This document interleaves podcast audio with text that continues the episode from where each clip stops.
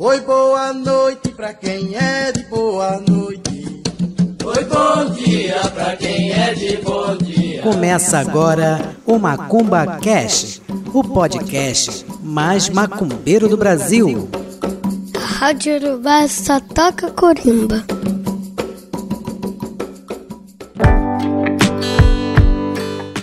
Olá, queridos ouvintes da Rádio Iorubá.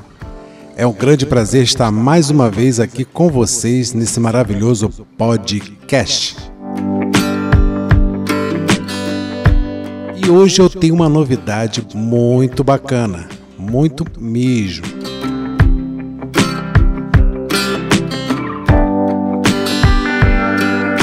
Foi inaugurado um grande parque na Bahia.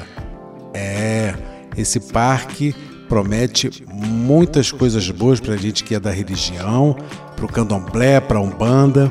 Esse parque foi inaugurado já tem três dias, é, foi no dia 4 de 5 de 2022, tá? que foi inaugurado esse parque.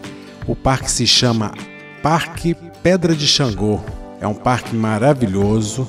O, no dia que foi inaugurado, né, chegou os primeiros religiosos de candomblé da localidade que chegaram ao parque. Esse parque, no, no caso, fica no local de Cajazeiras. E a partir das 8 horas apareceu, no dia 4, muita gente de candomblé fazendo rezas, cânticos com atabaques. Quebrou aquele, aquela calmaria do parque. Foi muito bom, muito bonito, foi muito bacana. O parque é um dos principais locais de fé do povo de Santo Baiano e estava passando por uma reforma.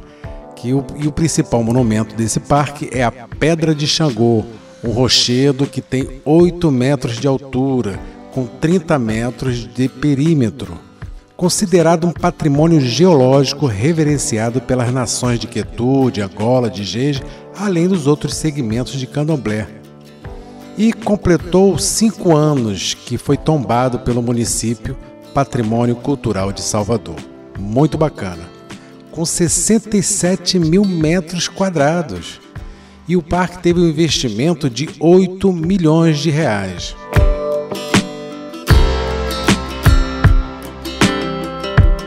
Mas para Maria Alice Pereira, candomblecista, pesquisadora da Faculdade de Arquitetura e Urbanismo, e que representa o grupo de trabalho de implantação do Parque da Pedra de Xangô, a requalificação dessa área da cidade não tem tamanho nem preço. Segundo ela, a Pedra de Xangô é muito importante porque as religiões de matrizes africana a consideram um altar sagrado.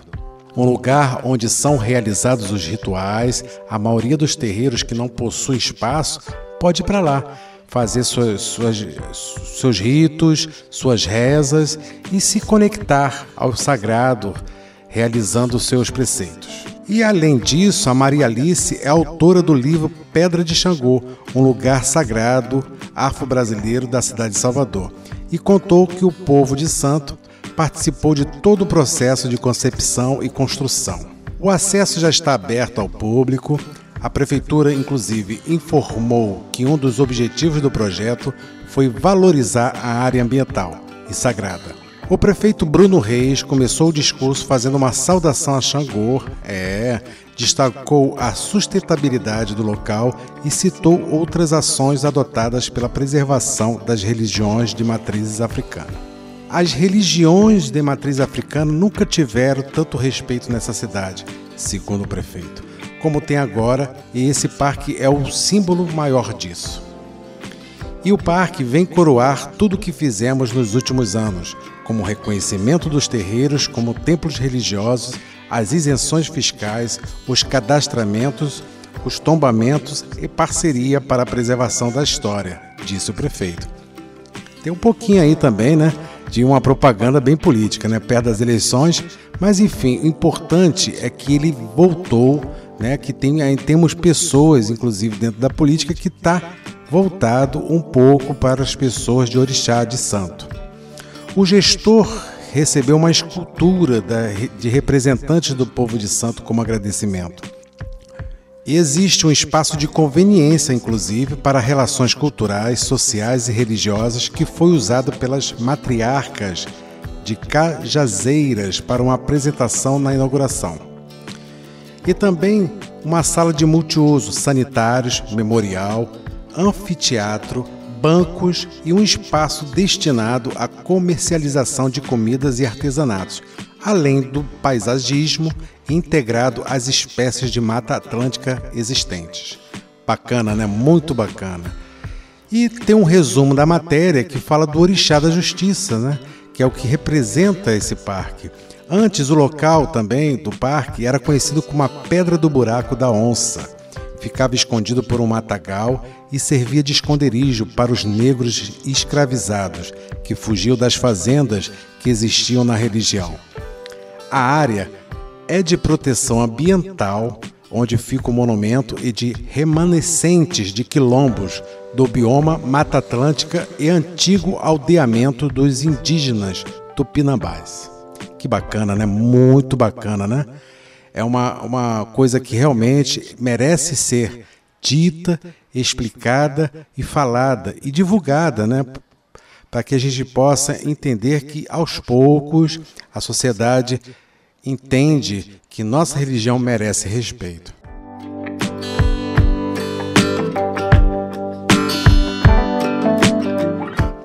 E falando mais um pouco sobre a construção, que começou inclusive em 2020 com o projeto da Fundação Mário Leal Ferreira, mas foi atrasada por conta da pandemia. A presidente da instituição, Tânia Schofield, falou sobre a reforma. Tivemos que adotar alguns cuidados, pois queríamos fazer um projeto sustentável. Trabalhamos com materiais como tijolo de barro, pedra natural, madeira e usamos nas paredes taipa de pilão, que é uma técnica, técnica perdão, milenar que usa apenas o barro. Cerca de 90% dos materiais usados no parque são naturais e sustentáveis, contou a senhora Tânia Schofield, que, foi, que é, no caso, a presidente da instituição. Já o vereador André, André Fraga, do PV, responsável pelo início do projeto, destacou que a construção do equipamento foi uma demanda da comunidade. Na primeira visita que fizemos aqui, segundo ele, a gente ainda não fazia ideia que ele poderia ficar tão bonito. Esse é o primeiro parque em homenagem a um orixá e é um absurdo que não tenha acontecido antes em uma cidade como Salvador. E é verdade, né, gente? Salvador merece ser repletamente cheio de, de estátuas de orixás, de entidades, porque Bahia é realmente o berço da, do nosso candomblé aqui no Brasil. Apesar dos esforços da, para a preservação do local, o povo de Santo lembrou que a Pedra de Xangô foi alvo de ataques e vandalismo, infelizmente, praticado por outros religiosos. Em dezembro de 2018, quando 100 quilos de sal foram jogados no local por fiéis pentecostais.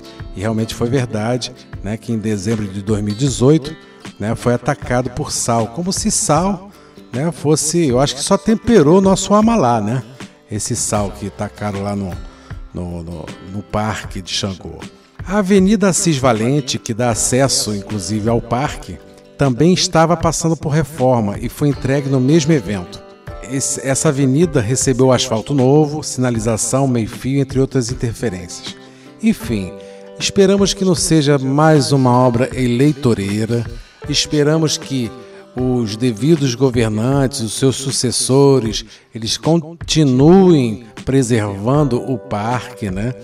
E quando eu falo que, que a obra pode ser eleitoreira, é porque em Salvador, Bahia, tem muitos adeptos do candomblé, da umbanda, do catimbó e de outros segmentos religiosos.